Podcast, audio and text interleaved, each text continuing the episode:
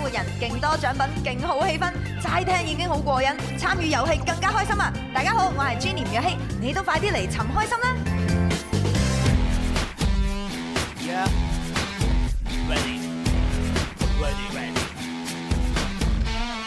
又到咗食飯時間，唔好掛住食，我哋一齊玩。每日中午都唔簡單，小嘅先生，請問你開邊飯？有粵語，有音樂，仲有九百個遊戲陪你玩。而家就要做好準備，點止食飯咁簡單？九九三，好音樂再出發，九九三，九九三，好音樂再出發，九九三。歡迎收聽《天生浮人》節目啊！今日去到星期五啦，直播室有朱容啦。哈，牙思思，星星期五蕭敬元蕭公子，期五有文文，係啦，咁啊，相信咧今日都算係一個黑色星期五啦。係係啊，咁啊，啊，因為咧對於咧誒一啲朋友嚟，好多正常翻工嘅朋友嚟講咧，可能中午咧就係出去食餐飯，咁係啊，啊然之後你被困喺暴雨之中，係呀啊，係啊，係真係好落暴雨慘啊！啊！被困喺暴雨之中呢個時候咧，應該啲老細們咧都會體諒 네. 下嘅。係咩係咩係 어, 啊我覺得多數都會嘅。係如果你做老細啊，梗係體諒啦。但係好多老細嘅話，應未該必就冇乜嘢啦。係啊，因為佢哋日理萬機，係啊係啊係應該都唔知啊嘛。好難會即係睇出每一個員工咁細微㗎嘛啊但。但我講嘅體諒一下咧，大家可能多半粒鐘啊，甚至一個鐘咁啊，哇休息一下。嗰個係你係 啊，你就會咁做啫。中午嘅時候 嗱，誒，無論阿思思講咩都好，大家千祈唔好遲到啊！係啦，一定要準時翻工嚇。啊誒誒誒，如果唔係咧，俾老細扣咗人工嘅話咧，唔好怪我 哋。啊尤其是 有啲工作崗位嘅話咧，佢嘅時間觀念一定要相當重噶。係啊例如係啊係主持呢個行當，係啦係係啦嘛敬業鬧業嚇廿幾年嚟 係嘛，我哋從來都唔會喺呢個播出上面咧咁遲半分鐘。係啊知唔知點解咁犀利啊？因為我哋好多主持人，冇 錯啦，就算你其中有三個主持人遲到，只要一個主持人冇遲到咧，就冇事我話啦。俾你聽，呢個就係我哋點解需要咁多主持嘅最終目的啦。最 終目的係咩？哇！你咁講，即係證明我哋主持人全部好唔專業講喎。下啫，講你信嘅。嗱，好啦，咁我哋唔講我哋自己啲嘢啦，講翻大家啲共性啲嘅嘢啦。因為咧，啱先睇聽天氣預報都知啦，咁啊未來呢幾日咧就都會有橫風橫雨嘅情況出現。係咁啊，希望各位朋友咧真係喺喺屋企度嘅嗰啲陽台上邊嘅嗰啲雜物咧，最好就收一收啦。特別啲花盆啊，係啦係啦係啦，啦，咁啊如果係你話誒辦公嘅地方嘅話咧，最緊要咧就係離開嘅時候咧，誒即係無論你辦公又好或者離開之前啊，一定係要關晒啲窗戶啊。唉係啦，係因為好容易，如果係有啲咩雨撇入嚟，咁呢度事少啊。係最驚咧，啲風咧就係太勁得滯，或者點咧整爛啲玻璃啊，跌咗落去咁就唔好係啊，啦。或者吹濕你啲重要文件係咪機密文件啊，咁啊唔好啦。哦，唔係個個好似 你咁樣咁多機密。關 我吹啊吹，我就叫啊放鐘。係啦 OK 啊，咁係啊，反正就所有嘢啊注意安全啦。咁然之後咧，揸車嘅朋友咧就即係唔好揸咁快啦。慢啲慢啲。係啊，始終咧就係天雨路滑啊嘛，係咪？係嗯咁啊，尤其是咧落雨咧，唔係淨係滑得地滑嘅，好多時候影響咗你嘅視線。嗯係啦，咁無論你個水撥係幾咁犀利都好啦，咁啊，始終個視線都係模糊咗啲噶嘛。係啊，都會蒙查查噶。係啊，然之後嗰啲行人咧，由於可能着咗雨衣同埋擔雨遮咧，咁佢嘅可視範圍又縮少咗啦。縮少咗哎啦。係啦，咁啊係更加咧就容易咧亂咁行 啦。咁所以大家一定要真係打醒十二分精神，揸住個軚盤啊，係啊千祈唔好放手。為人為己啊！馬路如虎口，交通規則要 遵守，安全第一，卜卜命 長久。 我想知你而家你可以記呢啲嘢記得咁清楚唔嘅。係點樣做呢個行當啊？哇唔係好似你真咁，係你入嚟嘅最終目的就係唔好遲到。係啊，係啊，係啊。我話俾你聽，我哋每個主持人有唔同嘅職能噶嘛。文文已經提前半年實現咗唔遲到 啦，你而家仲喺遲到嘅邊緣嗰度掙扎 啊！係好嘅進步啊！係啊，好進步啊！耶，鼓掌！係好啦，咁啊，今日節目誒安排咧，相對係比較簡單嘅嚇，因為我哋有位好朋友嚇，咁有位歌手咧會上節目係啦係嚇，咁啊就係啊上到嚟咧會同大家推歌啦、玩下遊戲啊、送下獎品啊咁樣好啊嗯啦，係啦，好咁啊然之後咧就因為佢要趕通個告嘅關係啊嚇，所以我哋節目咧咁啊留翻我哋一齊玩，我哋就會喺呢個誒即係誒節目嘅尾聲咧嚇就係播放應該係本個季度裏邊咧最後一次嘅《鬼同你講古》係啊，啊，好可惜，拉屎一次啦。係啊。哎呀哦啊首先咧，四月份準備過去啦。係啊其次咧就主持人太忙啦，啊應該都唔冇時間做冇時間做呢啲嘢啦。係啦，係啦，係啦。係，其實喺我心目當中咧，呢個環節呢個系列咧，永遠都唔會消退嘅。係咪你想講永垂不朽嘅係咪？每每個星期見到 C C 都會鬼故咁樣樣 啦，我好衝動嘅，係啦嘛。係啦，係啦，咁啊，所以咧就各位朋友咧就誒呃而家既然攞大雨啦，咁樣喺誒即係辦公嘅地方又好，喺屋企又好，喺店鋪又好，打開收音機聽我哋節目，又或者係用你嘅手機微信誒、呃、關注我哋嘅公眾號「天生快活人」或者快活頻道，就可以睇到我哋嘅視頻直播。係睇我哋節目之餘嘅話，當然仲有好多嘅遊戲啦、活動啦、精彩嘅獎品啦，送俾大家，仲有啲好消息同大家分享啊！係哦呢個好消息一定要講咗先。係哎係係啦，咁啊就係呢個致敬時光經典追溯聲音情緣大愛有聲聲音致敬七十年系列公益活動溫情啟動啦，今日就啟動哦啦。係啦，咁啊啟動嘅地點呢，就當然嚇，啊即係誒喺我哋廣東廣播中心嘅二樓廣東廣播博物館啦，係係啊，咁啊另外呢，喺粵聽嚇，即係喺網上邊呢，粵聽 A P P 都係全面咁樣去啟動嘅，嗯係啦，咁啊而且今次呢，好好犀利啊！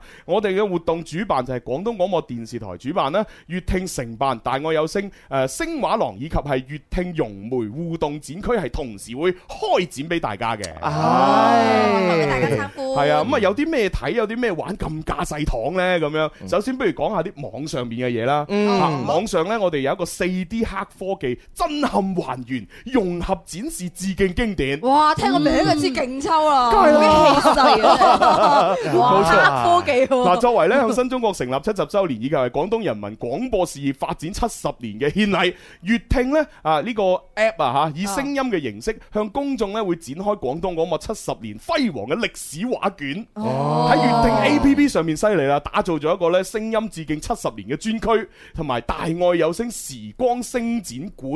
咁啊，呢一個線上嘅展館呢，就收藏咗咧建國以嚟啊廣東廣播嘅經典音頻，包括由戲曲、文藝、名人採訪、重大事件記錄等等嘅專題。哇！應有 盡有，係啦，咁啊當中呢，仲有好多呢，從來未喺互聯網上公開過嘅呢個聲音資料。咁 Ờ. 啊，從啊誒除除此之外咧，粵聽仲通過呢個 4DS 全感高清音頻優化技術，修復咗好多段具有歷史感嘅珍貴聲音。只要你戴上耳機或者連上藍牙音箱，就可以沉浸其中啦。嗱呢個好犀利 啊！啊真係犀利呢個高科技嘅話真係不 得了，因為以前我哋聲音可能聲音質量冇而家我哋高科技咁好嗯咁靚咁好噶嘛，係係啊通過呢個哇喺高科技嘅還原之後，將音色咧砰表現得表露無遺。 行咁啊即！係就就好，比如咧，聽到黎思敏嗰把聲，覺得唔係幾好聽，但係唔緊要，通過啲高科技一聽完，砰一下變咗啊小音啦 嘛，真係黐你覺線！得更好聽定更唔好聽？ 喂，呢個例子似乎舉得有啲誇張 啊！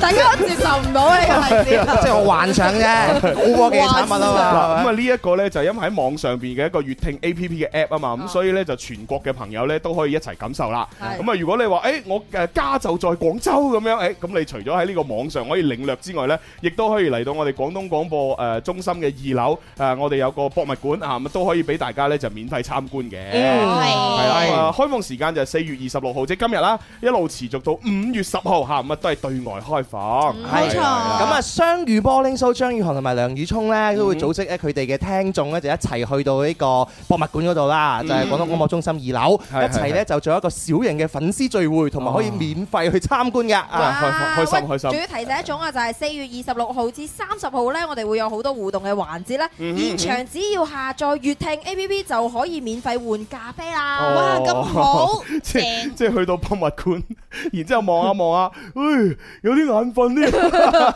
跟住下載粵聽 A P P，攞翻杯免費咖啡一飲，哇！好提精神醒神 啊！腦，繼續參 觀。好，唉真係犀利，真係犀利，係啊係啦，咁啊，大家就一齊過嚟玩下，同埋參觀下啦。係嗯咁啊，另外呢，仲有一個要同大家預告嘅就係好音樂不將就，愛出彩不怕晒。Recipe 水晶防曬噴霧、音樂先鋒網三十一載榮耀盛典，攜手微信小程序嘅 idol 星球同埋蜻蜓 FM 投票通道呢，開啟咗噶啦。咁啊，從即日起呢，一路打開呢一個微信小程序嘅 idol 星球啦，同埋登錄呢個蜻蜓 FM 嘅 APP，搜索音樂先鋒榜就可以喺音樂先鋒榜嘅投票頁面裏邊呢，為本年度嘅上榜歌曲呢打 call，咁啊有機會可以獲取門票同埋精美嘅禮品。係 아, 啦， 네. 快啲參加啊！咁咁啊啊，Recipe 水晶防曬噴霧音樂先鋒榜三十一載榮耀盛典咧，將會喺五月十一號廣州寶能國際體育演藝中中心嗰度舉行嘅，嗯全力支持單位保智利，讓汽車美容養護更簡單。特別鳴謝新潮傳媒，多謝晒，多謝，多謝好，各位順帶一提啦，音樂先鋒榜有一個好重要嘅事件，就係三十一小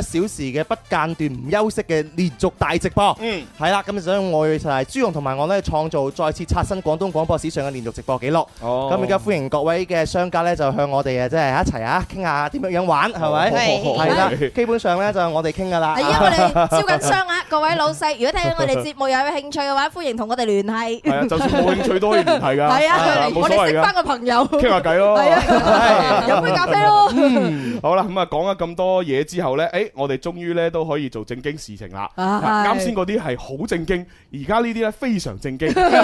有分 level 啊！係啦，我哋準備要請出我哋嘉賓出場，嗱，不如聽一首佢以往嘅作品先啦。好啊！興奮得太早，不對版仿似恐怖天氣預告，喜歡他老諷態度，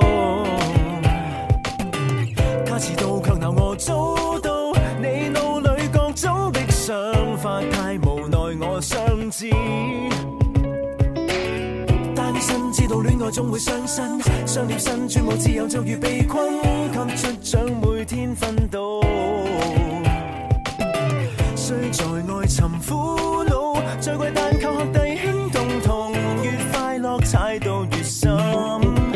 能被你炮轟，仍自覺開心。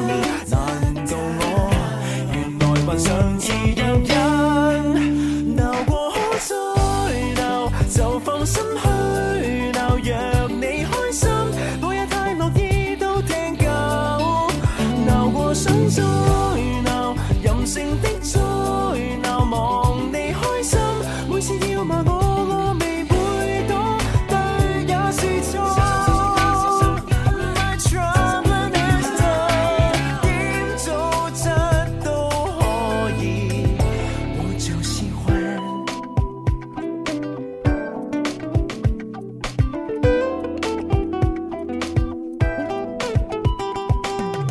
當心他說給你揀，不對版口語心永不會對版，喜歡他帶點冷傲。他隨意每日合乾燥，女性結構多麼深奧，我能願你解套。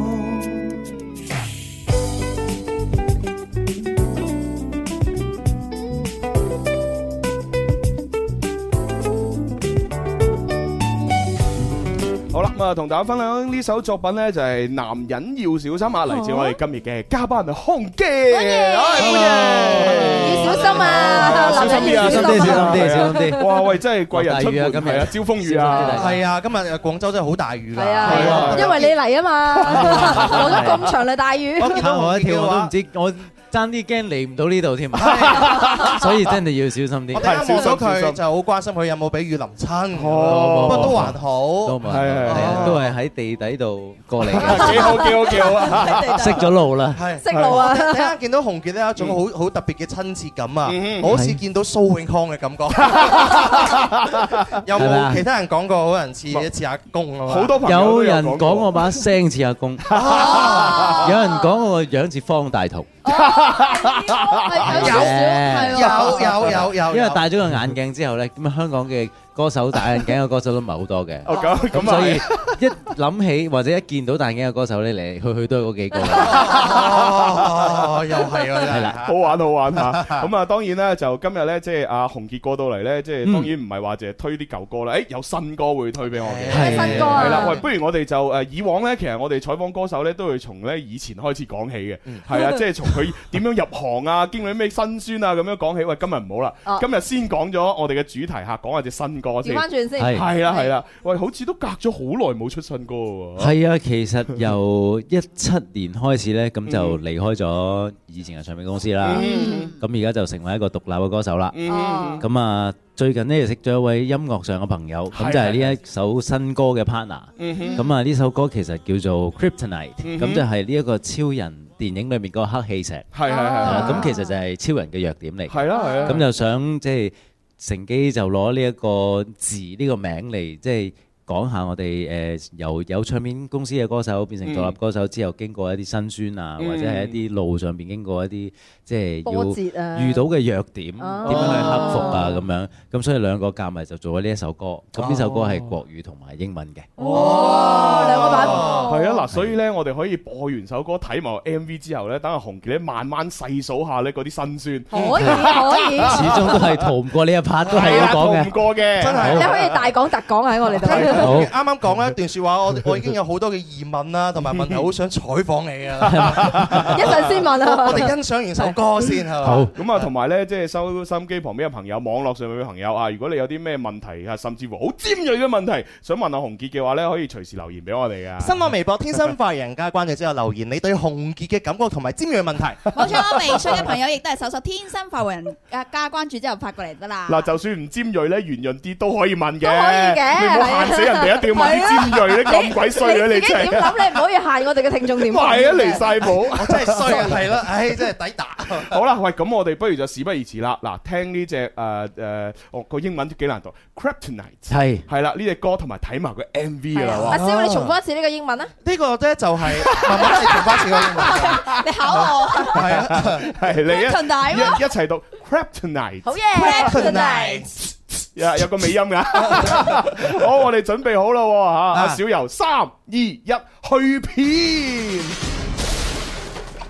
哇，好勁啊！喂，呢度呢度睇嘅原來。 Conjuro et confirmo super vos angeli, fortes sancti antique potentes, in nomine o hei ea, charge edone sade et in nomine sade qui creative, quad peria et namalia reptilia, et homines in texto die, et ade dedit potestatem super omnia animalium, unde benedictum sit nomen creatus in laus.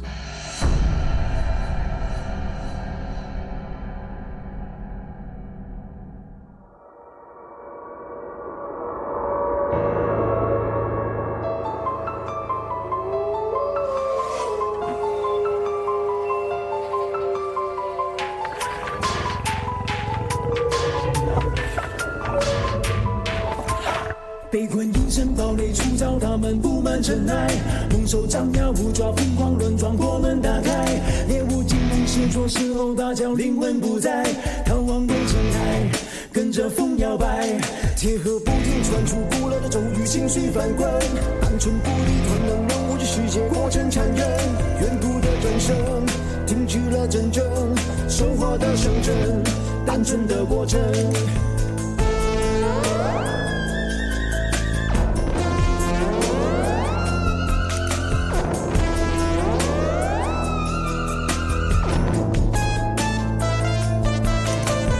Save my soul. We gonna do this tonight. Let me go. No matter how we fight, just do what you think is right. Stand strong in my grip tonight. Save my soul. We gonna do this tonight. Let me go. No matter how we fight, just do what you think is right. You go, I go.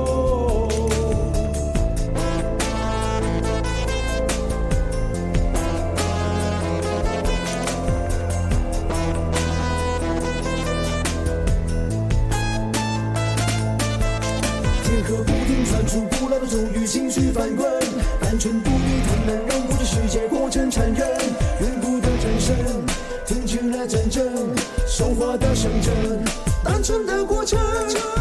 Save my soul. We gonna do this tonight. Let me go. No matter how we fight, just do what you think is right. You go. Stand strong in my grip tonight. Save my soul. We're gonna do this tonight. Let me go. No matter how we fight, just do what you think is right. You go, I go.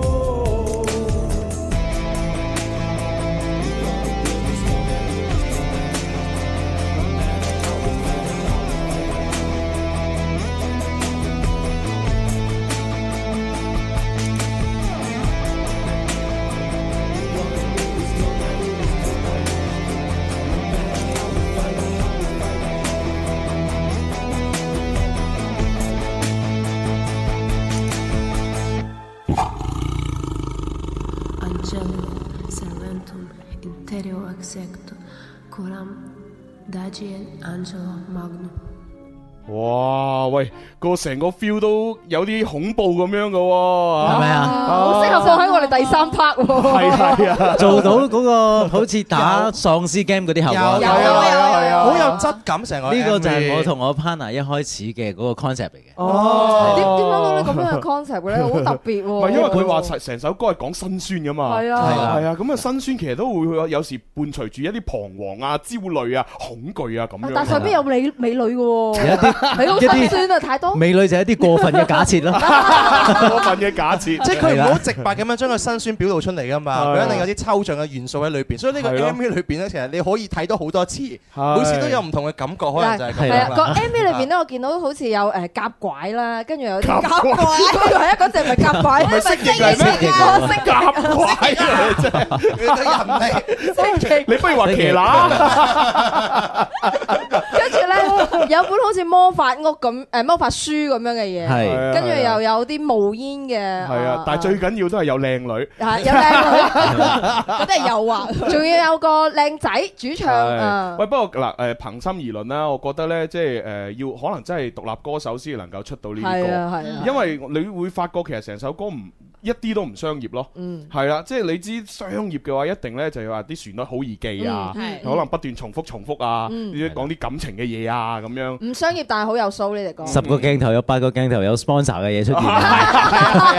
佢睇嚟呢啲係 係有故事嘅人喎，曾經啦，曾經啦，係哦咯。咁呢個呢首歌嘅即係 MV 其實個導演就係個 partner 哦啊，楊楊 Yaka 係啦哦即係佢因為佢自己識拍嘢嘅係啦。 哦咁同埋首呢一首歌都係有曲先嘅， 嗯曲係佢作嘅。嗯係係咁跟住就聽落就好有歐美風格啦，嗯好似係啊啱啱所講，好似一啲誒打喪屍 game 嘅一嗯啲哼 feel 咁。係係咁跟住就寫一首詞，嗯咁其實成個過程係誒三日就完成咗㗎啦啊呢首歌，唔咁快係啊！啦 你講我拍攝 MV 成個過程，係淨唔係係歌歌曲同啫。詞，歌同字三日就完係啦成咗。曲詞跟住錄埋，哦咁跟住就本身其實我哋兩個都係誒獨立歌手啊嘛，嗯本身就諗住做好咗首歌，淨係擺上網同大家分享。係係係係咁但係佢又越聽越有 feel，咁 我覺得 OK 嘅。咁跟住就大家喺度假設下，諗好多一啲諗法嗯啦。係係係咁跟住佢原來又識拍嘢嘅，哦咁就不如拍埋啦。佢所有架撐都有晒喺喺喺屋企。哦咁跟住佢身邊就有兩位頭哦先啲見到女 model 嗰都係兩佢嘅資源嚟嘅，誒烏克蘭嘅朋友。係啦哦，咁跟住其實就直情佢，我哋本身諗住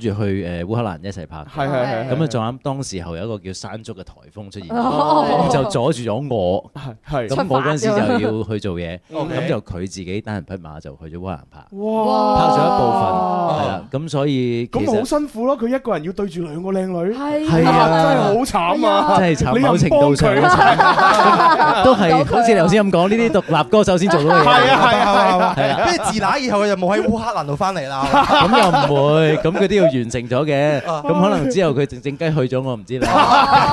靜靜雞去咗唔知，其實呢個 MV 咁樣睇啊，拍攝嘅難度都頗大嘅喎，會唔會？係㗎，其實我哋係我哋兩個人做嘅，我唔識拍嘅，咁但係就因為我哋身邊就冇其他人去幫手，啊咁所以就佢教我，嗯即係佢喺鏡頭嘅時候咧，咁我係做揸機嗰個， OK 我唔識㗎嘛，啊佢教我哇邊教邊拍。哦，即係等於係你揸機拍佢嗰 part，然之後佢又揸機拍翻你嗰 part 咁係樣啦，， OK 咁喎跟住兩個都喺鏡頭前出現嘅話咧，哦就係其實揾咗一個機位，揾咗個定位，咁跟住我哋就不斷試喐嘅時候，會唔會出界離開咗個框啊？一路係咁試，一路係咁做哇咯哎。呀，我覺得你同你個 partner 好似啲感覺啊風格有啲似，因為其係咪實我開頭以為係同一個人嚟嘅，我以為係我以為都係你嚟嘅。唔係同一個人 嚟㗎。梗唔係啊啦，哦我我頭先仲哦同阿蕭敬元喺度商討話，誒係咪同一個人啊？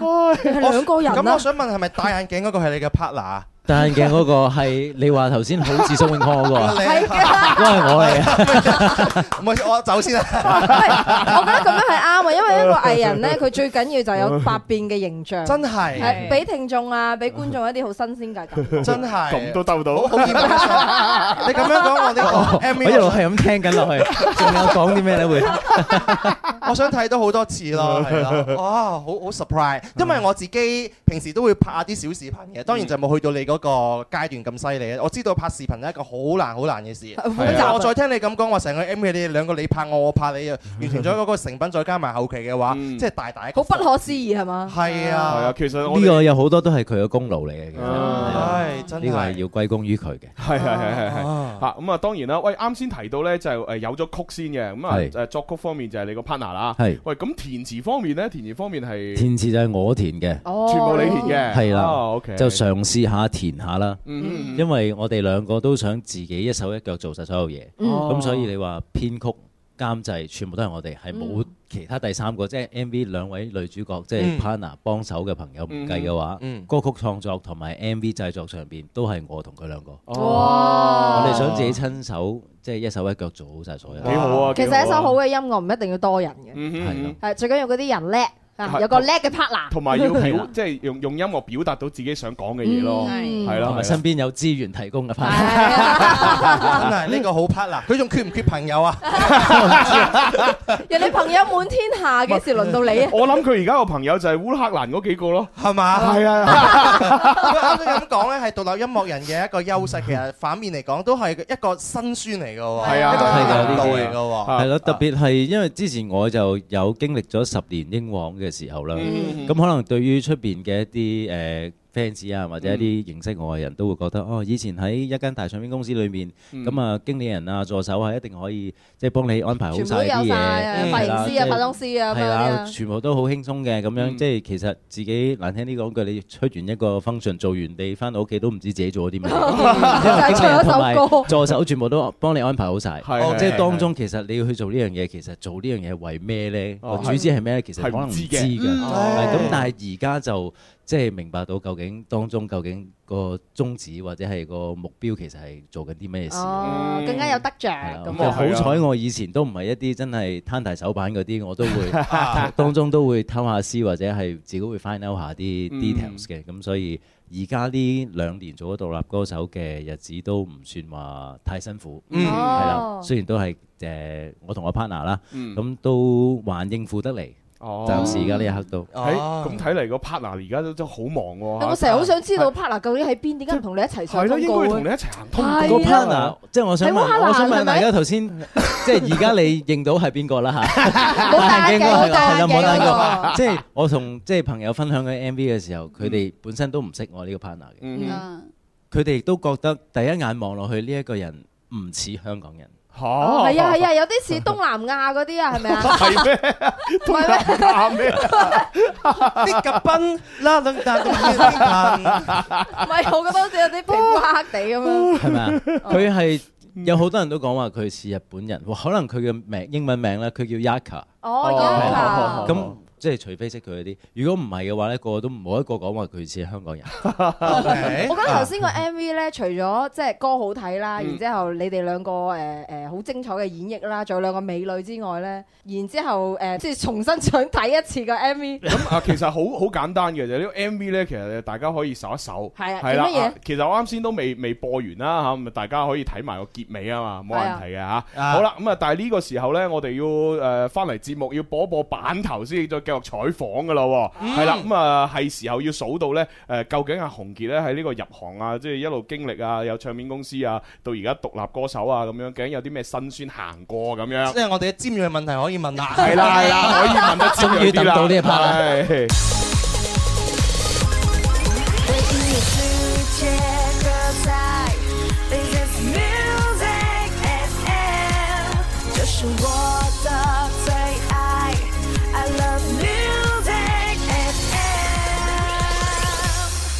嗯，下午一點啦，啱啱食飽瞓唔着，咁我哋一齊聽《天生快活人》啦，爽 à. 啊！大家好，我係 Arif 李志廷。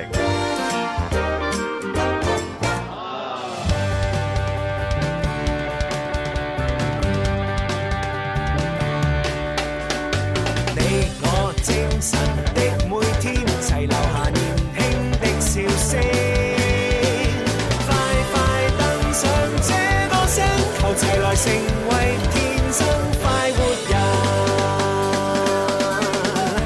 好，繼續又翻嚟第二部分《天生浮人》節目直播室有朱容啦，思思啦，有好中意洪杰嘅蕭公子，有文文，係啊， 當當然有康健，係喺度啊，唔係應該加句誒，當然有啊喺 MV 裏邊俾人認錯嘅康健， 網上面有朋友留言落嚟啦，啱先講過咧話誒蕭敬騰啦，跟住就似啊嚇啊，跟住呢個 friend 就話留言啦，哇遠鏡頭望上去咧，好有汪峰嘅感覺嚇， 係啊嘛，汪峰似咯，我覺得好過有氣呢，我流水整爆我你，係咪啊？好攰啊！ 係啊，OK OK，真係弊啊！多謝你咁好嘅眼我 覺界。啊得唔似咯。佢企得太遠啦，可能誒 我都覺得唔似係啊。啊，睇落去就係一個男人。留言哇，今日嘉賓唱歌好有感覺啊！咁哦樣不過可惜啊，我英文水平有限。 聽唔明佢嘅歌詞。誒現場可唔可以清唱兩句聽下？好好聽啊！哦，清唱兩哇，句啊！誒咁啊！你係咪想去清唱《越問越傷心》？唔一 定啊！蘇永康啊，真係揾揾翻啲歌 詞先。第一話唱方大同 Love Song 係嘛？咩歌都冇所謂嘅，我哋係好 free 哦啊咁嘛。啊，啊咁可唔可以歌詞啊你應要應呢個聽眾嘅要求，清唱兩句得唔得咧？咁樣咩啊？ 蘇永康啊？但係越問越傷心啊！嗱，哇！你啲人， 哇！你快啊蓄謀已久咁，啊嚟嚟嚟，俾啲掌聲。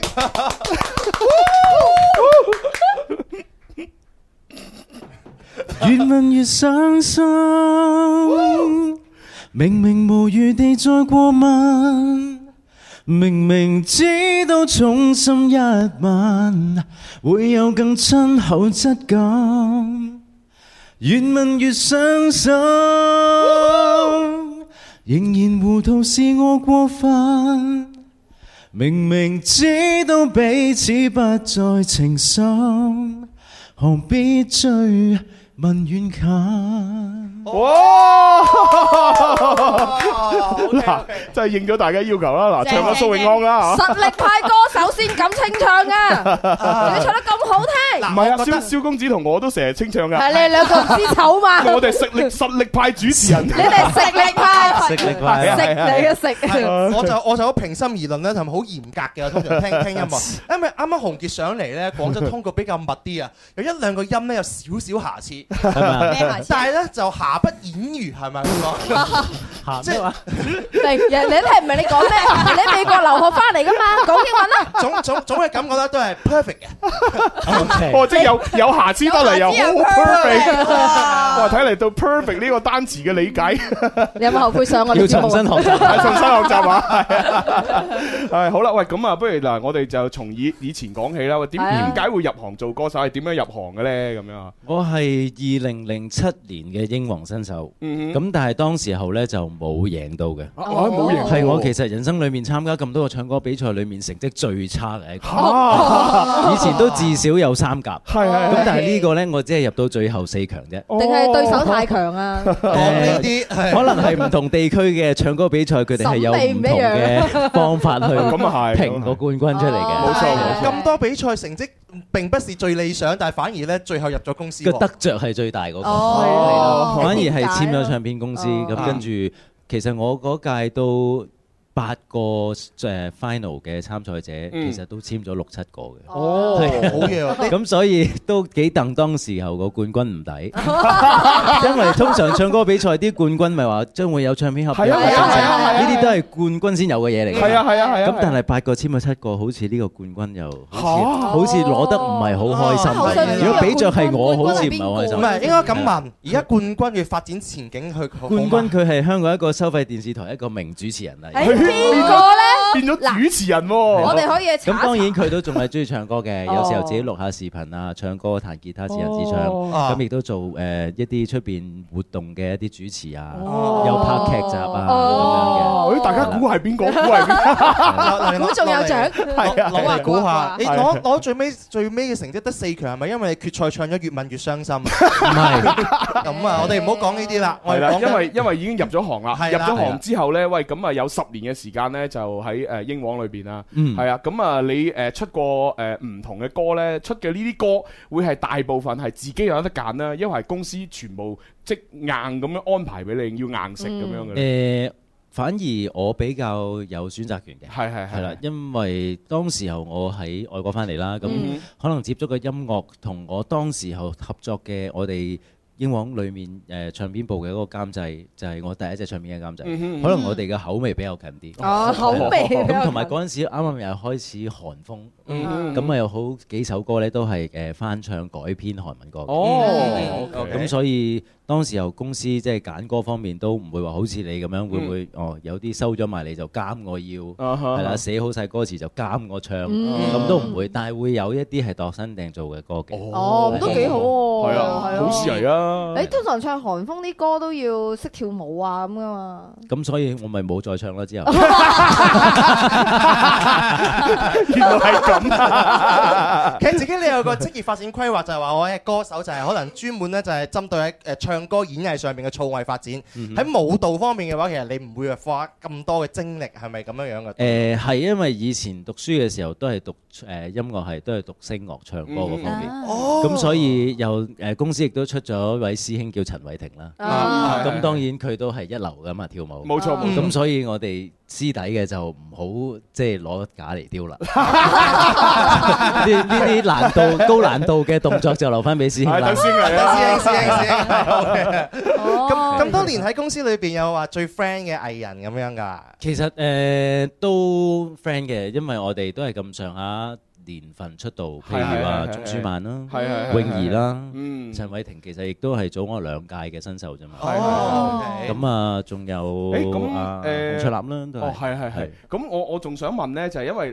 誒咁多年裏邊，即係喺一個即係叫誒大公司啦嗯，係啦。咁誒會唔會有好多機會呢？即係會係同唔同嘅歌手呢，都有一啲 crossover 嘅合作啊，又或者去唔同嘅地方演出啊咁樣。應誒當然該有會好多難忘嘅事情噶喎。有嘅有嘅有嘅有誒同阿大師姐 Joey 啦，嗯去佢嘅演唱會度做表誒一個表演嘉賓，同係佢啊合唱一首歌啦。嗯咁亦都 Vince 亦都有合唱歌啦係係係，Sherman 都有合唱歌，洪卓立都有合唱嗯好多歌，都全部都有有啊合唱 歌哇好正啊係真係咁 OK，OK 係啦，咁誒如果你話係一啲難忘啲嘅就係啱啱出道嗰年嗯，咁就喺四川一個活動。一個大嘅一個運動場嚟嘅，係係係係一個頒獎典禮係嚟嘅。係咁當時有係新人嘛，我哋有一個新人嘅 pre show，嗯咁我哋就出場唱咗先。但係喺誒呢個頒獎禮開始之前係落過大雨嘅，哦咁但係呢個係室外嘅地方嚟嘅。哎呦咁咪好濕咯。係啦，咁所以所有器材其實都揼過晒。哎係呀啦，嗯就到我唱嘅時候，我行到去台邊，係前邊有一個好似黑色有機器一個喇叭啦咁係係係樣，咁佢突然之間有白煙，哇咁恐怖！但係冇味、冇燶味、冇火，只係有白煙。係咁，我以為哇喺呢 個主辦單位咁犀利嘅，主主辦單位真係俾面啦！我新人你都俾啲 special effect 哦我，即係有煙機 俾啲係 Dạ, 係啦，啊有煙機機喺嗰個位同埋嗰個機仲要係頗中間嘅，係係係咁我就行緊啲啦，行近哦啲，係跟啦住咧，跟住咧， 咁跟住就見到一大批嘅公安同志攞住啲滅火筒喺下邊咁 哎行，呀，咁我就知發生咩事啦哎。呀，哦咁你即刻彈遠哎啲啦。咁我真係反方向行係啦啊，都仲行緊啲應該就咩？係某一啲電器短路，係啊哦產生火花，然之後燒着咗，啦哎呀，嗰啲白煙，哇真係好恐怖啊即係如果有臭味或者係黑煙，佢冇味嗰度咁我會知啊嘛。先至唔係但係佢啊係白煙喎，哦 Dạ. 係啦，仲搞到我行近啲添，好彩啫。 嗱，下次唔好啦呢啲啲煙幕嘢，好彩啫。 唔係，同埋可能因為嗰陣時係可能室外個環境空曠咧，即係你可能見到啲煙，但係又暫時未聞到佢嘅氣味，嗯係啊啦，可能再行近少就少，可能聞到啦就聞都唔出奇，真係係啊啊係啊，係啦嗱咁啊呢啲就係喺呢個公司裏邊嘅即係經歷嘅一啲印象深刻嘅事啊嗯。咁啊，但係咧最緊要咧，我哋要撩下就係喂辛酸事。係啊係啦，辛酸事一定要講。呢個我覺得重點因為大公司裏邊當然誒、呃、機會又多啊，合作又好啊，點點啊，但係肯定都會耐唔耐有啲唔開心啊，甚至乎可能有啲迷失啊，會唔會拗有呢啲嘢呢撬啊，係嘛係咯？係咯不和啊咁。誒呃應該最唔開心或者最多負面諗法嘅時候嗯係應該我諗第入咗公司嘅第六或者第七年嘅時候，咁嗰陣時就出咗一首歌叫《回旋木馬》，嗯，咁跟住誒誒誒誒可以聽下先啊。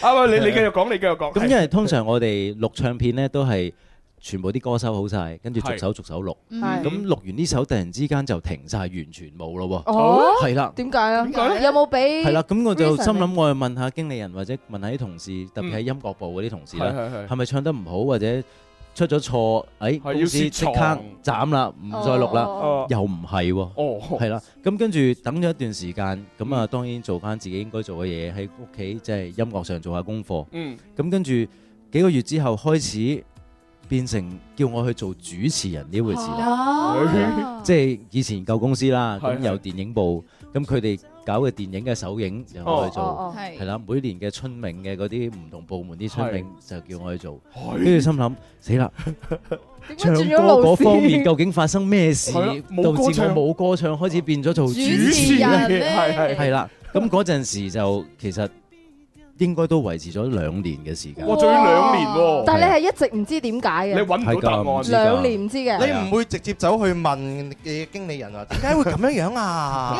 我有即係自己喺音樂上面做功課咯，即係譬如我自己誒有啲朋友做音樂，嗯跟住做首歌，我去唱個 demo，係或者我自己揾誒有一段時間咪好流行開始翻唱歌嘅，係冇錯冇錯女唱男，男唱女咁樣。係啊係啊係啊咁我又揾一啲可能適合我嘅，我自己去翻唱錄咗佢，跟住係交功課。我就交功課同我個話事嘅嗰個監製啊、音樂部嘅同事講，咁但係佢哋都係收咗之後就冇回應，係啦。哦，但係又唔答你點解嘅喎。係啊，當時候其實佢哋，如果你再問翻佢哋都唔會答噶啦，我諗。肯定因為啦兩年後你問翻兩年前，唔係因為我手回旋木馬啊咁樣，咁佢唔會講㗎啦。乜？但係你當時嗰都兩年，你唔會不斷咁樣問下，或者係問下其他同事啊，會唔會知道收到風啊？我就同自己講話，嗯即係如果係要出唱片或者係出歌嘅話呢，嗯喺嗰個時候其實係頗難嘅一件事嚟哦嘅，因為誒出唱片已經係唔賣嘅啦嘛，嗯係即係對於我嚟講，其實當時候仲喺舊公司就覺得出唱片只係一個歌手佢嘅一張卡片嗯，話俾大家聽。呢個人仲喺呢一行度做緊嘅 係啦啫，我係一個係啦歌手我是歌手，係啦只係話俾大家聽，我仲存在咁樣嘅係係係啫，即係賺錢呢個已經係好早之前已經唔會再諗嘅事，嗯係啦、咁所以即係如果係有歌嘅，未必一定係會覺得要成張唱片發生，嗯只可能逐首逐首。慢慢推咯係咯係咯啊咁點辦呢？兩年嘅主持生涯啊係咪？ 主持嘅生涯就都學到都要調整下自己心態嘅，係咪啊？都冇計啊，都冇得揀啦，係咪？都要死，都要做 焗㗎。住做係啦咁就慢慢開始練咯，咁都誒算有少許成績啊嘅，都做過下一個電影華鼎獎嘅主持，哇係啦同埋有試過同啊，咦嗰位某電視台嘅嗰位都前輩級嘅，哦 어. 係啊。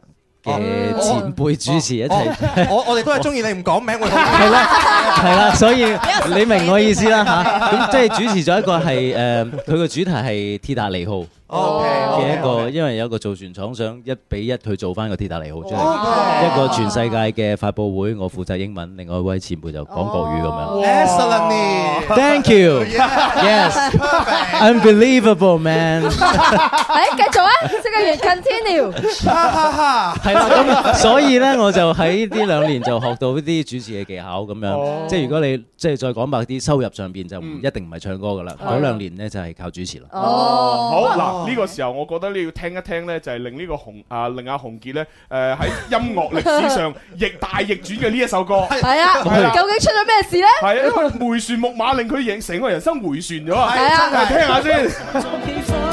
是我兜兜轉轉讓別人興奮，願每位好好坐穩。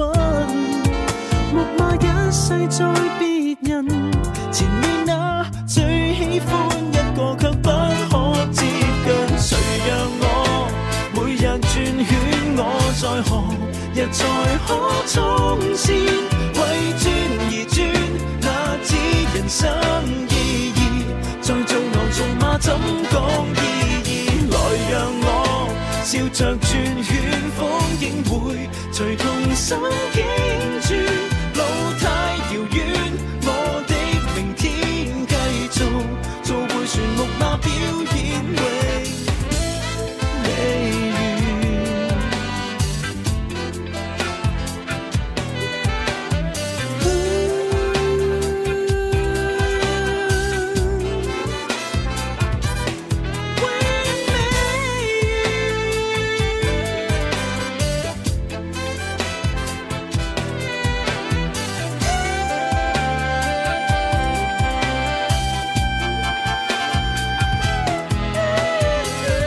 好啦，嗱，我哋再三鑑別過，聽嗰首歌冇問 題啊，好正啊！最後嘅海豚音，嗯我冇問覺得超正啊，又 題喎清脆係嘛？係啦，咁啊，但係冇辦法啦，即係反正唔知咩原因啦吓，係啊就咯，做可咗能唔啱某個同事口味啦。哦，可能啦，係啊，喂，咁但係經過咗兩年主持之後，係咪嗯就覺得喂唔好啦？我都係中意做音樂，我係咪應該即係要離開啊？咁即係幾時萌生離開呢種咁嘅諗法㗎？就係第八年嘅時候啦，嗯係啦嗯，我係的確有同我經理人講過話 誒離開嘅，係啊咁但係之前咪話做一啲功課係嘅，係自己錄一啲男唱女女唱男 demo 啊翻唱啲嗰啲 demo，係係係咁跟住就真係有個機會，佢哋覺得可能聽到幾首係幾好嘅，嗯嗯咁就幫我出咗一張誒翻唱嘅專輯，哦係啦當時候就翻唱都係女仔前輩嘅歌喂，啦。咁會唔會係因為你提向經理人提出嗱，我再唔出歌我就走㗎啦咁樣，佢先至覺得誒喂唔好啦，你唱歌咁好，嚟嚟嚟出出出，會唔會 會咁咧？唔知喎，呢個真係咁，但係即係出呢一個翻唱碟，我哋以前啦舊公司啦嗯嗯，第一個係泳兒先噶嘛，係係係啦係係咁跟住就可能喺香港呢，咁就覺得翻唱歌嘅市場呢，係女歌手會比較着數啲、哦吸引嗯啲，即係好似都有好多即係其他嘅前輩歌手翻唱鄧麗君姐姐啊嗯，即係啲可能歌曲梅艷芳嘅歌啊係係係係。咁樣就係男仔翻唱女仔其實係少啲嘅，咁、嗯可能以商業角度去諗就問啲，咁、嗯就成事嘅機會冇咁高，係咁所 以就即係冇咁容易發生到咯。咁、嗯但係當時候交嘅功課可能有啲就佢哋覺得 O K 嘅，都有客㗎嘛係啦咁所以就出咗即係當時候喺舊唱片公司嘅最後一隻誒、呃唱片，最後一隻啦，哇哇幾咁唏噓。 要你好有起故要事起哄 咁樣起嗱，我啊覺得當時咧，洪傑嘅佢唔會感覺自己係最後一隻嘅，咁事後先感覺哦，原來最後一隻啦嘛。咁因乜事你覺得係哦，我係時候真係要走啦。哦係啦，因為嗱，你出咗啦嘛，正常正常嚟係啊講，出咗應該就安守本分。好啦，嗱既然都繼出續咗啦，啦繼繼續續啦留喺度啦，咁應該咁噶但係已經合係嘛。又唔係嘅哦喎，又唔係因為出咗碟之後，咁你點都要留啲時間去做宣傳㗎嘛。係啊係啊係啊即係如果我今日我或者上個月啦嚇係出咗係碟，今日嚟呢度做節目嗯係係係，但我已經唔係嗰個唱片公司嘅歌手啊，咁我點去講我呢只碟呢？係咯咁所以哦咁啊係一定要留啲時間。咁其實我嘅約係十年嘅，嗯哦當時候係八年八啦已年經。哦咁橫掂都差唔多啦，咁咪做埋呢一個碟嘅宣傳。嗯咁之後都會有一啲商演啊、表演啊嗯，同埋有做主持嘅一啲時候，咁樣係咪就完圓滿地完成嗰十年啦。哦，都係圓滿咁誒完成個合約嘅。開心嚟開心走係啊係啦咁啊完成咗之後就冇續冇續約啦，係係啦啦。冇誒冇續約嘅時候，咁你又會去做咗嗰幾啲乜嘢年咧？係咯，你嗰幾年到而家咁，你做咗啲咩咧？過 程中梗係旅行啦， 即刻休息下先。好有錢喎！旅行咗咁耐，係啊，證明有好多積 蓄啊。即係要同，即係係其實嗰十年係誒少咗好多時間陪屋企人嘅，但多咗好多錢嘅，係咪？咁又唔係多嘅， 少咁少啦又少少啦都可以略嫌做到孝子一段短嘅時間。 好嘢，係咯，咁點都要回饋下我屋企嘅，係係因為本身我屋企就係我爹哋喺美國，哦我媽咪就喺香港，係係啦，咁但係佢哋係唔係離異嗯嘅，只係分開兩個地方分開啫，住啫係啦，咁所以就嗰陣時就會翻去美國睇嘅爹哋啦，嗯咁跟住可能爹哋翻嚟嘅時候，香港咁我哋終於一家人完聚整地嘅 時候咧哦團聚咧，咁我哋就出去旅行啦。哇！你睇下爸爸媽媽等幾辛苦，係真係開心等啦咗咁耐，終於等到合約滿啦，個仔有時間啦。咁你爸爸媽媽知道你離開公司嘅時候，佢會唔會有啲咩諗法？啊係會唔會擔會會啊！即係佢哋唔知道，即係可能內心嘅事唔會咁知噶嘛，可能覺得誒嗯誒個仔嗰個大唱片公司十年約完咗咯，係咪即係唔再唱落去啦？嗯定係咁之後點啊？做咩啊你係咯會唔會轉行啊出邊有冇其他公司揾你啊？或 者點啊擔心即係佢哋會問咯，一定。但係我都同佢講話，我係會堅持住唱歌呢樣嘢哦嘅，因為當年都係其實當年零七年唱歌比賽係我阿媽叫我翻嚟參加。哦咁樣樣係。爸爸媽媽支持你？支持，因為哦佢呢哋樣好重要啊！好係啊，我都好，我都好驚訝，因為我係獨仔嚟嘅，我冇兄弟姊係啊嗯妹，咁支持個獨仔去做呢一個咁難發圍嘅一個工作，咁危險嘅呢個工作行當，係啊係啊係啊呢個行當，咁 所以係好多謝佢哋啦，好係 surprise，同埋其實佢兩位老人家後生嘅時候都係做。同樣嘅嘢嘅。哦，佢哋都係歌手啊。佢哋音樂方面啦，哦係啦，不過其實聽咗咁耐呢，我又覺得嗯。你嘅人生其實都幾順啦，雖然係 誒、呃即係簽咗間公司，跟住但係你嘅後尾表情好似 好唔滿意咁係咯，啊！我就覺 得我好似仲未聽到啲真係哦好辛酸嘅嘢即係你咯。覺得佢順就係啊，好順啦！嗱，參加個比賽入入攞咗攞唔到三甲，係啊攞到四強，但係可以又簽到喎，即係你嘅又可以出歌 喎即係人哋今日嘉賓第一次嚟到我哋節目，你就問啲咁辛酸嘅唔係嘢。人哋你講完你仲唔中意？我幫你講講嚇。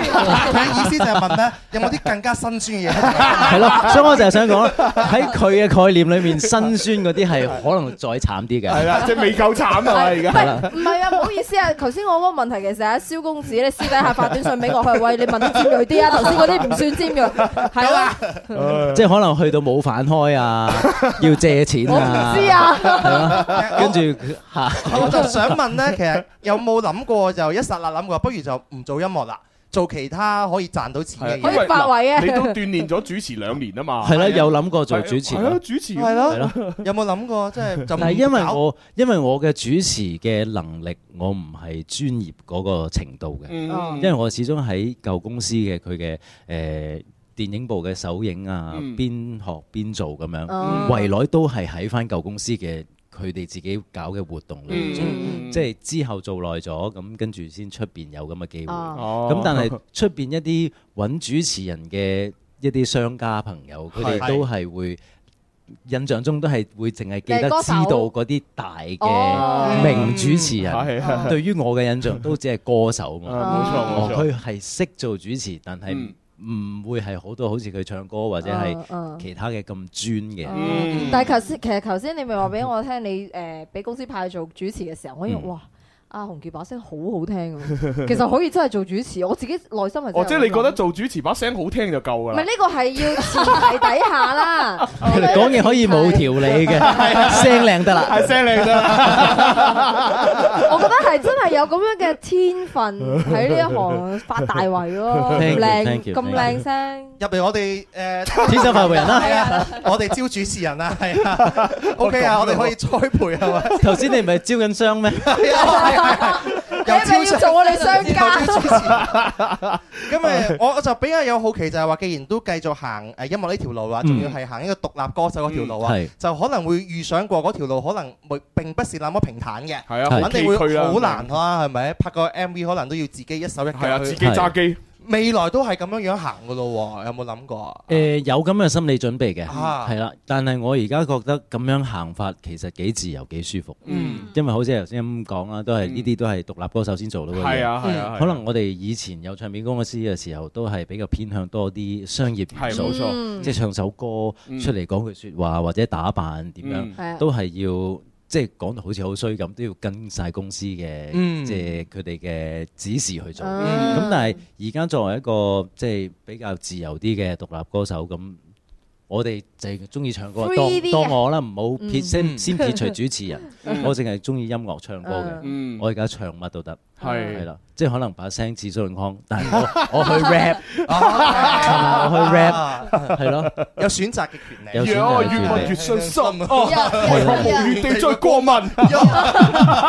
哦即係可以係咯，可以喺咁你才華㗎，原 來咩啊？你得唔得？直升機式 rapper，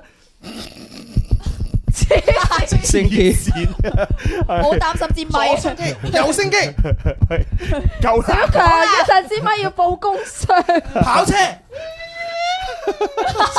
黐線，到你 battle，你係咪覺得你啲口技都幾好 啊，你咪覺得其實主持人個條件其實都比較低嘅，要特別嘅其實要特別嘅係啊要特別嘅。係係啊我哋咁特別啫。好啦，喂，但係望下大鐘時間咧，我哋又準備要去廣告啦。哦啊，洪傑咧準備亦都要去下一個講通通告啦告，係啦。咁啊，喂，最後誒講啲總結啦，或者講下係喂未來有啲咩發展大計，同大家講講啦，係啊，係啊。誒，其實即係今日嚟係介紹首歌啦，係咁啦講翻多啲首歌啦。係其實首歌係一個三部曲嚟嘅。嗯啊，係。咁所以呢個只係第一部曲嘅哦啫。第一部我同我嘅 partner 阿楊日阿 Yaka 其實已經係有一個概念，我哋將會之後有兩首接住出嘅時候，唔講咩風格住先啦嗯。但係 MV 上或者係歌曲上，其實係一個古仔嚟嘅。哦之後二同三，希望大家會期待一下。點啦？咁咪唔使講咁多嘢啦。所以呢啲咪就係獨立歌手先做到嘅嘢咯。睇嚟繼續有烏克蘭美女會唔會換第二個國家？未必 係嘅。或者會美男子係啊，預約啦，第二首、第三首，係啊係啊，到時肯定會繼續上嚟再過玩啦啦。係啊係啊好咁啊，今日多謝晒阿洪傑上 Thank 嚟 you 做我哋嘅採訪啦嚇。咁啊，我哋最後又送翻首睇你點俾你聽啦嚇。好，我哋第三 part 再見。計十次，衰十次，最後一支，繼續試懶大支，賭更大都可以，千萬都可以，睇下點。人人話要簽，靚係女人大支，要做足簽，發誓每天做 gym，跑兩步氣用完，個肚越變越圓，可以點？你講一套道理千幾套，成日發夢，成事未咁早，吹水咁叻，做嘢啦做嘢啦做，有分數有分數，嫌麻煩又老土，吹水咁叻，做嘢啦做嘢啦做，快啲去快啲去快啲到。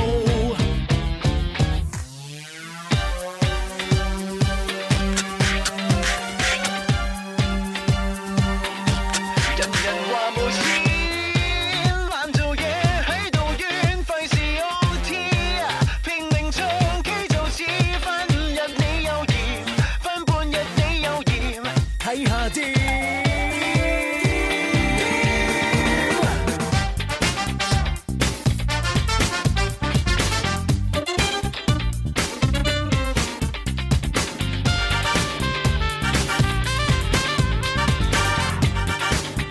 人人話要簽，拍劇去揾大錢，要錄新碟，每段唱幾萬次，都不都不可以，對白都不可以，可以添。你講一套，道理千幾套，成日發夢，成事未咁早，吹水咁啦，做嘢啦，做嘢啦，做有分數，有分數，嫌麻煩又老土，吹水咁叻，做嘢啦，做嘢啦，做快啲去，快啲去，快啲到，吹水咁叻，做嘢啦，做嘢啦，做有分數，有分數，嫌麻煩又老土，吹水咁叻，做嘢啦，做嘢啦，做快啲去，快啲去，快啲到。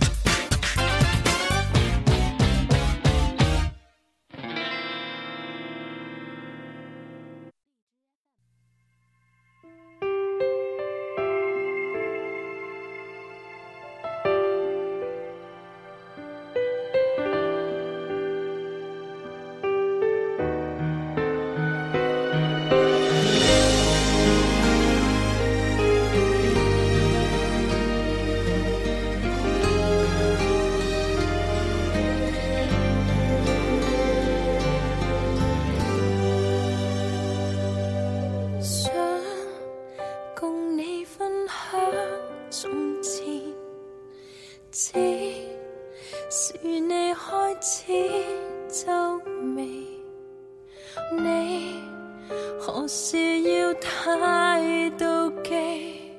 沒有三分得痛悲。讓我多麼泄氣，你知愛故地，如何對待你那樣了不起？誰又介意過我這心機？You're the only one，내 사람 되죠。何時變得彼此很冷漠？可做對好情人，但竟屢屢犯錯，淪落到淪落到最差的結果。有你有你我，沒撒旦的我，為何記得當天很快樂？可笑是你受不起痛楚，一聲同情，一些舊記憶，你恨我。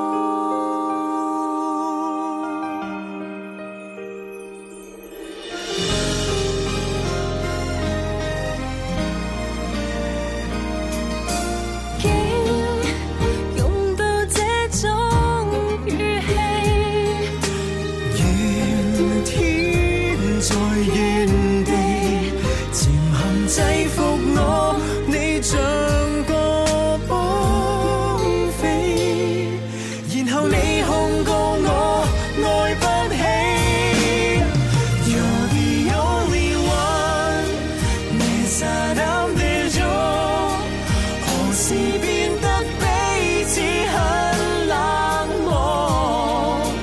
可以做對好情人，但竟屢屢犯錯，淪落到淪落到最差的結果。You're the only one，你撒膽地做，為何記得當天很快樂？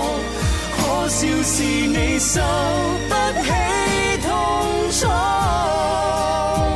一聲同情，一些舊記憶，你恨我，愛到生疏，我可以解釋的一字不多。無止境錯動我，無歉意撕開我。如你要追，怎麼去躲？You're the only one，你撒膽地做，何時變得彼此很冷漠？可以做對好情人，但竟屢屢犯錯。淪落到淪落到最差的結果。You're the only one，你撒膽地做，為何記得當天很快樂？可笑是你受不起痛楚，一聲同情，一些舊記憶，你恨我。啊，遊戲時間到啦，快啲打電話嚟啦，或者用微博啊、微信 à, 啊，做乜嘢啊發留言咯，同天生快活人互動啦，豐厚嘅獎品等住你喎，耶！開心快活人不等待，我係詹瑞文。上天製造了幾個人，佢哋叫天生快活人。場面每日也擠逼滿人，幾多快樂氣氛。無論晴天或雨天，城市或海邊，製造開心開心，係佢係佢哋職責。好啦，第三部分《天生浮人》節目第誒直播室裏邊有朱容啦， 아, 啦，蕭敬元、蕭公 Dạ 子，系啦，咁啊，啱先咧就送走咗我哋嘅今日嘅嘉賓啦，咁啊，跟住落嚟咧就要做我哋應該本個季度裏邊吓，誒呢個四月份裏邊可能可能啊係最後一期嘅鬼同你講故啦，啊係啊大家就且聽且珍惜啦，捨得啊！如果完咗呢個季度嘅話，下次再聽可能就要到下一個季度啦啊。咪就係到零農曆七月咯，七月十四好快啫嘛， 係啊，過過多兩三個月就到噶啦， 係係係啊但過多一個季度啊，到另外一個季度㗎啦。誒唔緊要啦，思思每次翻嚟我哋都可以重温做咩啫佢之身啊係好啦，咁啊，其實其他就唔講咁多啦，我哋就馬上開始鬼同你講哦天生快活人，鬼咁快活，鬼話連篇，鬼同你講故。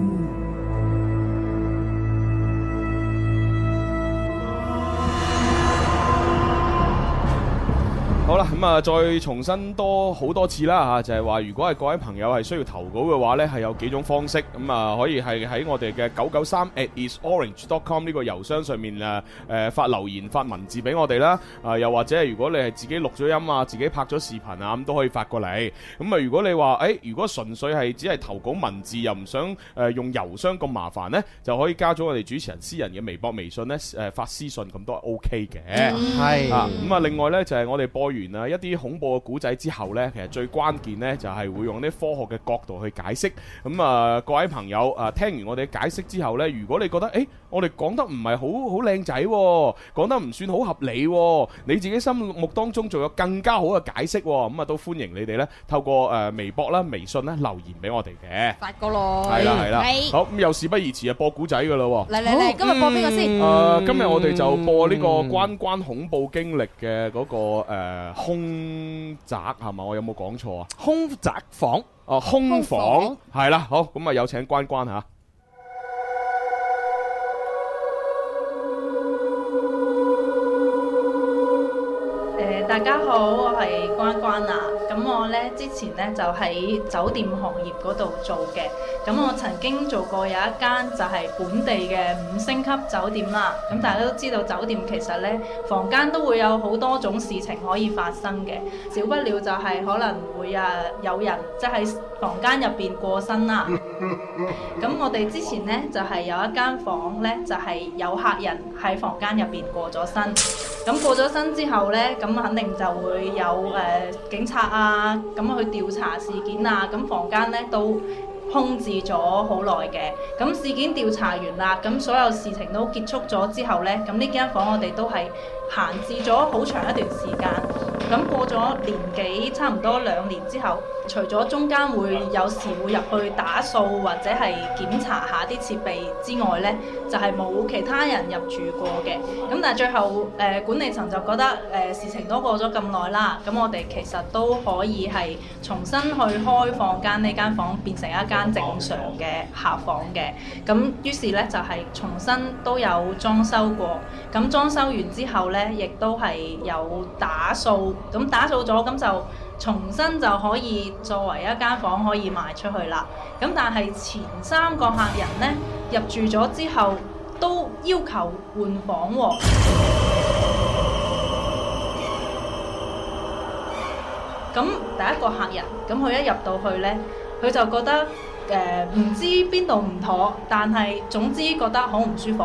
咁佢大概唔夠半個鐘就拉翻行李落嚟，話我要換房。咁我哋嘅賓客服務經理啦，其實都明白㗎啦。咁我哋都冇講到啲乜嘢，咁就即刻幫佢安排咗另外一間房。咁客人呢就好正常咁完成咗佢入住過程，離開咗之後呢，就係冇發生啲咩事嘅。咁又迎嚟咗第二個客人啦，係一位男士嚟嘅。咁佢咧入咗房間之後，擺低咗行李，誒、基本上就冇點做啲乜嘢咧，就出咗去行街啦。咁跟住到再佢翻咗嚟咧，就都比較夜，咁就諗住打開個電視，求其睇下，咁然之後就收拾瞓覺啦。咁佢就開咗個電視，咁然之後咧睇咗陣間，覺得冇乜嘢睇，咁佢就想關咗佢。咁咧，但係發現個遙控唔唔好使喎，即係唔使得喎，冇乜反應喎。咁整咗一陣之後，因為都比較夜，佢又想瞓覺，咁佢唔整佢啦。咁然之後咧，佢就直接掹電掣，咁就關咗個電視，跟住沖涼，咁啊瞓覺啦。瞓到半夜，然之後咧個電視就開咗，係雪花台嚟嘅。咁咧佢就覺得好奇怪，咁但係咧又唔知點解喎，咁佢就半夜就走落嚟話：喂你哋個電視失靈喎、佢半夜開咗又雪花台，咁我點瞓覺呢？咁跟住我哋嘅賓客服務經理又明白啦。咁於是呢，佢又帶領一客人呢，漏夜就換咗另外一間房。咁客人又瞓咗，然之後第二日又離開咗啦。咁然之後第三位客人呢，係一位單身嘅女士。咁入住咗呢間房之後呢，咁呢，佢就洗手嘅時候發現打開水龍頭冇水嘅喎、咁其實我哋入住前呢，都會仔細檢查過，包括呢間房咁耐冇用，啲所有設備我哋都測試過。其實都係我哋測試完正常之後先會俾限住嘅。咁但係冇水，咁只能夠揾工程部同事嚟檢查下啦。咁工程部同事嚟到之後，開咗其實係有水嘅喎，凍水熱水都係正常嘅。咁跟住，咁啊工程師好有禮貌咁同客人解釋話，咁可能誒、呃一時間嗰個設備啊、水管嗰啲。水供應有少少問題，咁而家就正常㗎啦，咁冇乜問題嘅話呢，誒、呃我就先走啦。咁如果係有啲咩問題呢，你可以再打電話話翻俾我哋知嘅。嗯咁啊、客人啊多謝工程師之後呢，咁就繼續執嘢喺間房度。執完嘢之後呢，佢打開個水龍頭，發現又冇水喎、跟住佢就話覺得啊個水管真係唔係好掂， 啲水真係唔係水壓唔係好穩定。咁於是呢，佢就唔用住，然之後繼續執緊其他嘢，諗住執完之後再叫工程部上嚟睇下。咁執下執下嘅時候呢，就有水啦。咁、然之後呢，佢就覺得誒、欸又有翻水咯喎，但係呢，其實佢頭先打開冇水嘅時候呢，佢係關翻個水龍頭嘅。包括佢去個廁所嘅時候呢，個水龍頭都係關住嘅，但係又有水喎、咁於是呢，佢就覺得好奇怪。咁相信可能佢都住唔到落去啦。咁於是佢又又落樓，又揾我哋嘅賓客服務經理。咁賓客服務經理已經明白了一切。咁於是呢，佢又幫呢位女士又換咗呢一間房。咁三個客人都要當日換房嘅情況下，咁呢間房呢，最後就真係覺得可能係唔係好適合再俾客人去住，嗯咁於是呢，就改成咗一個工作間。咁暫時間房雖然係有房號，但係呢就暫時都冇客人會再去住嘅。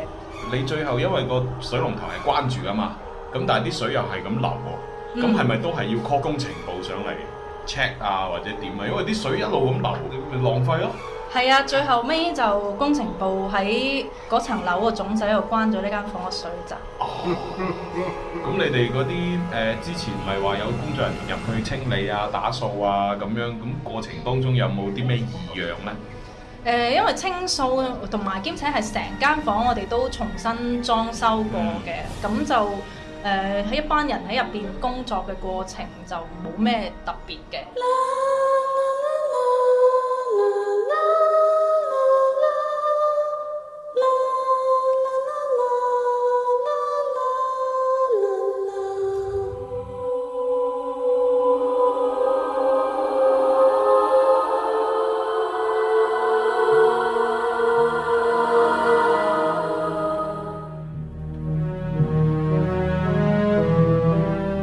嗯，好啦，咁啊，成個故事呢就係咁啦，吓分咗幾個步驟，即係唔同嘅呃入住嘅乘誒叫咩誒顧客啦顧，就客入去住，咁啊發生啲奇怪嘅事呢，咁又換房啊，諸如此類啊，咁樣。小你做緊咩啊？冇，我想頒個獎俾朱紅啫嘛。點解咧？因為製作真係好精良啊！係啊，我都叫你開翻㗎好啦，好一聽個啊！真星期係睇一次。係啊！我又俾呢個出色嘅製作嘅技巧咧，就即係咧深深吸引住深啊深吸引住咧，裏邊嘅內容咧反而咧就冇咁重點去聽啊嚇。我係一個專業主持人嚟嘅，我除咗聽呢個技巧之外，仲聽佢嘅內容嘅。哦即係內容個內容咁啊，啊。大家解釋下啦。其實我覺得都唔難解釋嘅成件事。我反而就唔覺得呢啲事係對於我嚟講係好恐怖啦嗯，因為經歷過幾季嘅鬼同你講故之後咧，我已經用呢個科學嘅知識武裝咗我自己啦。哦武裝你自己我心裏邊豁然開朗，我就見到我心裏邊一種明燈 咁 啊！你不嬲都係明燈嚟啦我同大家講，呢個世界上面咧好多東西係咪啊？肯定有啲嘢嘅話咧，誒有個氣場嘅問題嗯㗎，可能周圍嘅電壓又好啊，地理環境又好啊，有啲位置咧係唔適合人類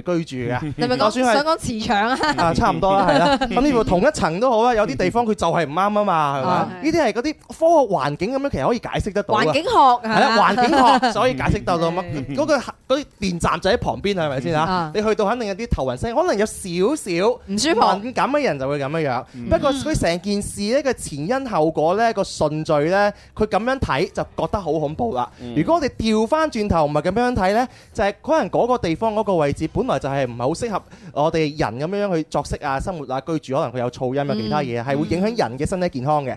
咁所以其實唔應該係做住房噶嘛，係咪哦？只不過係咪喺機緣巧合下邊咁有啲朋友好不幸咁樣樣就喺嗰度離開，係咪？ 음. 嗯所以就蒙上咗一層呢，大家心裏邊嘅。灰霾、哦陰影、陰影，繼而就有一系列大家嘅疑神疑鬼嘅呢個舉動啦。嗱，哦我同大家講下，你去住酒店咁多年啦，你有冇試過退房啊？肯定都會有噶嘛。有一個酒店咁大，有冇試過客人退房？肯定都會有啊嘛。係啊。不過，如果同樣集中喺一個地方嗰度，我咪可以講話哦，unbelievable，少少巧合，少爆英文，少少少少巧合咁樣樣嘅啫，係咪？唔需要太過驚嚇，好好啦，啦。咁啊，我詳細啲解釋下誒佢每一單事情啦，咁樣。好誒，首先呢，就誒最不幸嘅就係話嗰間房裏邊有人離世啦，咁嗯樣。咁但係呢個我哋控制唔到嘅，誒佢離咗世咁都冇辦法嚇，可能係意外，亦都可能佢自己身體嘅問題或者諸如此類。咁呢個就唔深究啦。嗯咁然之後呢，誒、關鍵呢就係話誒啱先呢位關關呢，佢都講咗關房自從有人離世之後，咁啊進行調查啦。係調查完咗之後呢，其實係封咗一段時間嘅，嗯起碼都封咗成年嘅。冇錯咁封咗一年，然之後呢，就誒、上層就覺得喂唔好浪費間房，開翻佢啦咁。咁所以呢，就重新裝修。嗱，我覺得重新裝修呢四個字好關鍵。啊，點解咧？因為重新裝修呢，無論你點樣誒用啲靚嘅建築材料都好啦，佢一定係會有揮發嘅。梗 음. 係啦嗯係啦，即係有啲有害物質會釋出嘅。嗯咁而呢啲有害物質，如果好似甲醛呢啲味氣味好大嘅，你入到去個人梗係聞到啦。係啊但係有啲有害物質唔係噶嘛，聞佢唔到㗎佢冇一啲太刺激性嘅氣味，嗯佢可能喺個空氣裏邊留咗喺度呢，其實你聞唔到嘅。嗯咁所以佢就可以解釋到點解第一位住客入到去，佢佢就乜都冇感受到㗎，佢只會覺得好唔舒服，係啦好唔老禮，係嘛？咁就有可能係因為呢間房新裝修，嗯佢雖然已經冇晒甲醛嘅味道，但係仲有好多裝修殘留嘅一啲誒有氣對味啊對嘛人體有害嘅釋出物。嗯係無色無味。咁你入到去，你聞唔到，但係你感受到好唔舒服，咁所以佢咪退房咯。嚇 아, 哦嗯咁呢個就係第一件事嘅比較詳細嘅解釋。咁第二件事就係話嗰個男人入到去係嘛，咁啊然之後就擺低行李就走咗啦。咁然之後夜晚翻到去就開電視，嗯睇電視睇到冇咩睇啦。咁佢諗住關電視，但係個遙控又撳唔到啊。嗯咁咪冇辦法啦，我就唯有咧掹掣啦。咁啊掹啊！大家覺得可能好詭異，掹咗個電掣，部電視應該冇電㗎啦。係啊點解夜晚瞓覺突然間着咗呢？點解咧？誒嗱，大家一定要咧住慣酒店嘅朋友，你要知道電視嘅嗰個插蘇或者係所有喺房間裏邊嘅電器設備嘅插蘇，你估咁易可以懟隻手落去掹到㗎？唔係嘅，佢通常有啲呢就喺個電視呢，佢係掛牆嘅，通常都係佢通常啲插蘇呢，就喺正嗰個掛牆電視嘅後邊。哦其實你係好難懟隻手入去成個掣掹落嚟嘅，呢、個好難嘅。有啲呢就可能會藏喺個嗰、個誒電視下邊嗰個櫃後邊嘅嗰個埲牆，即係嗰埲牆後邊嗰度。嗯咁你又係好難懟隻手落去掹嘅。嗯我相信呢呢、個男男住客呢，應該佢唔係懟隻手去掹掣，佢係直頭扯住嗰條電線一掹，然之後呢部電視電視就關咗啦。哦佢、以為扯咗個掣落嚟，其實個掣係未甩嘅。哦個掣只不過係黐住啲嘢仲係嘛佢係啦，佢係咁樣插數數，佢係掹條線一掹，可能佢係咁樣出咗嚟少少，然之後佢咪斷咗電咯，斷電嗰部電視咪會熄咗咯。係咁但係實際上可能呢，佢仲係掂住嘅。咁佢一熄咗嘅嗰一刻，然之後可能呢一個插蘇又掂翻裏邊嘅嗰個電掣，嗯所以呢個電視就成為咗待機狀態。哦係啦，其實佢係有電通緊，只不過係熄咗啫。哦，咁所以到夜晚嘅時候瞓覺，喂，會唔會呢部電視突然間佢即係佢瞓覺唔知點樣壓到個遙控，個遙控個開關又好，個靈敏又得咗咁係啊，啊啪一聲又整翻個電視出嚟啊！咁呢啲好難講噶嘛，有機會係咁噶嘛啊，係啦。咁所以我覺得第二個呢，嚇又係可以咁樣去解釋。